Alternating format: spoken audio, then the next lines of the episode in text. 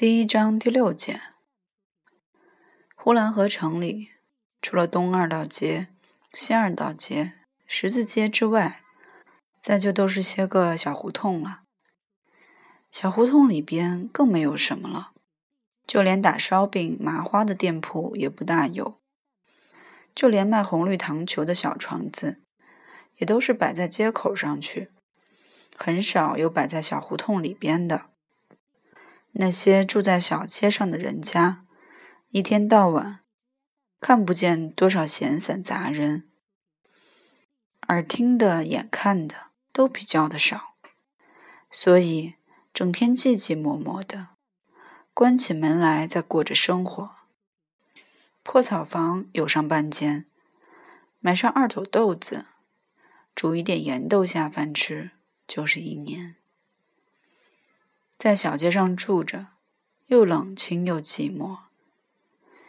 一个提篮子卖烧饼的从胡同的东头喊，胡同向西头都听到了。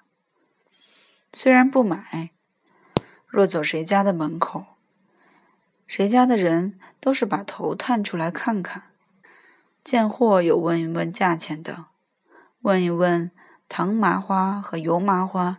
现在是不是还卖着前些日子的价钱？贱货，有人走过去，掀开了筐子上盖着的那张布，好像要买似的，拿起一个来摸一摸，是否还是热的？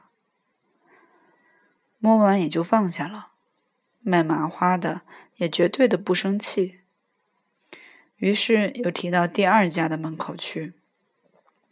第二家的老太婆也是在闲着，于是就又伸出手来，打开筐子摸了一回，摸完了也是没有买。等到了第三家，这第三家可是要买了。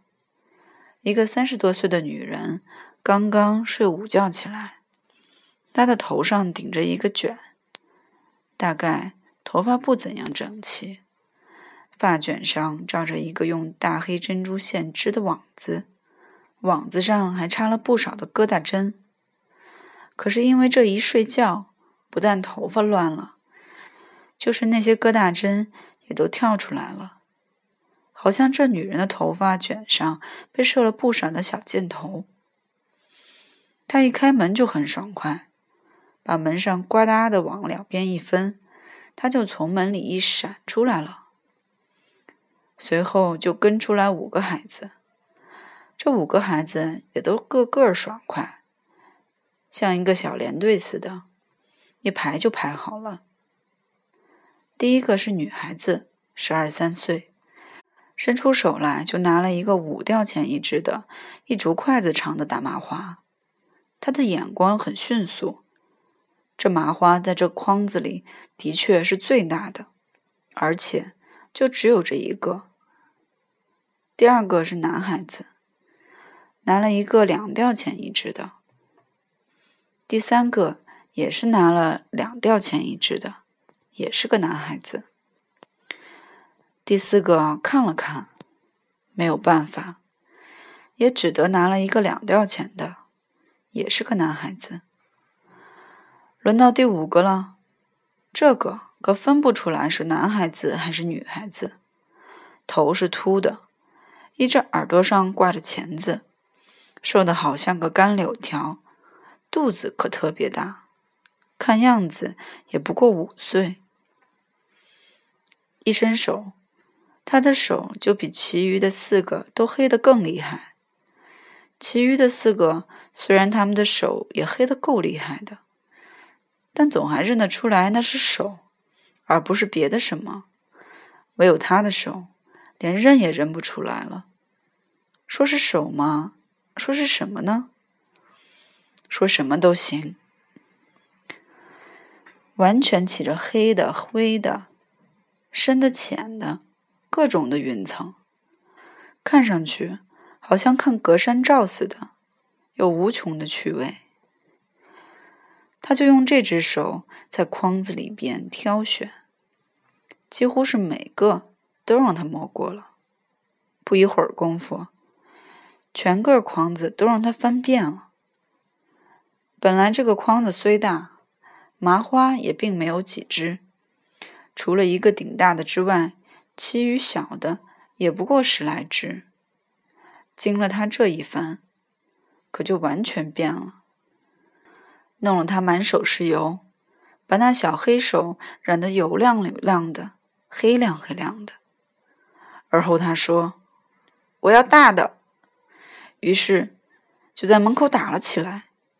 他跑得非常之快，他去追着他的姐姐，他的第二个哥哥，他的第三个哥哥也都跑了上去，都比他跑得更快。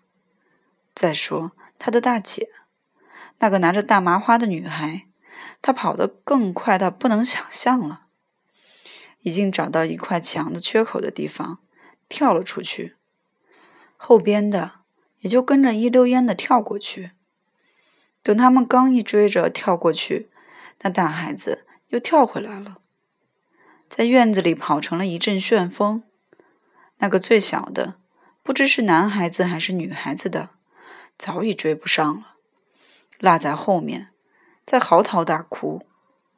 贱货也想捡一点便宜，那就是当他的两个哥哥把他的姐姐已经扭住的时候。他就趁机会想要从中抢他姐姐手里的麻花，可是几次都没有做到，于是又落在后边嚎啕大哭。他们的母亲虽是很有威风的样子，但是不动手是招呼不住他们的。母亲看了这样子，也还没有个完了，就进屋去拿起烧火的铁叉子来，向着他的孩子就奔去了。不料院子里有一个小泥坑，是猪在里打腻的地方，他恰好就跌在泥坑那儿了，把叉子跌出去五尺多远。于是这场戏才算达到了高潮。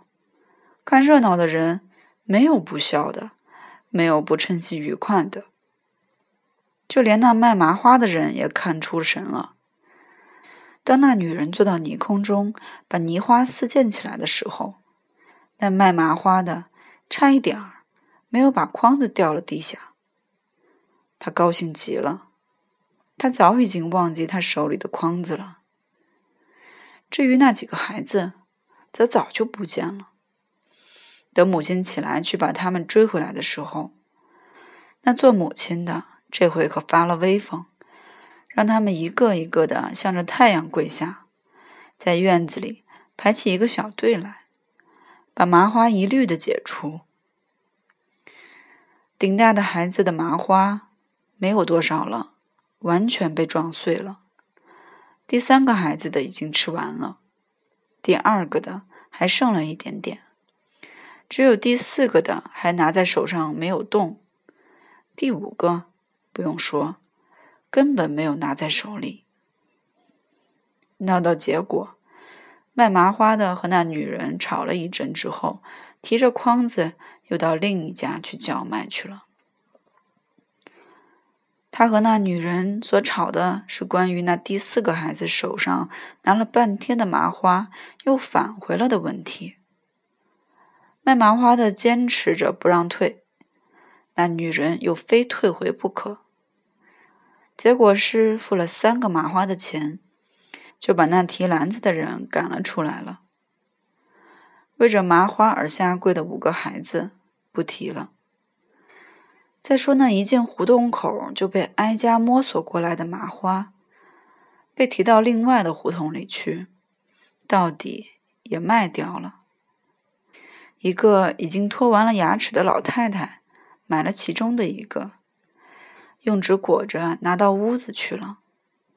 他一边走着一边说：“这麻花真干净，油亮亮的。”而后招呼了他的小孙子：“快来吧。”那卖麻花的人看了老太太很喜欢这麻花，于是又说：“是刚出锅的，还热乎着嘞。”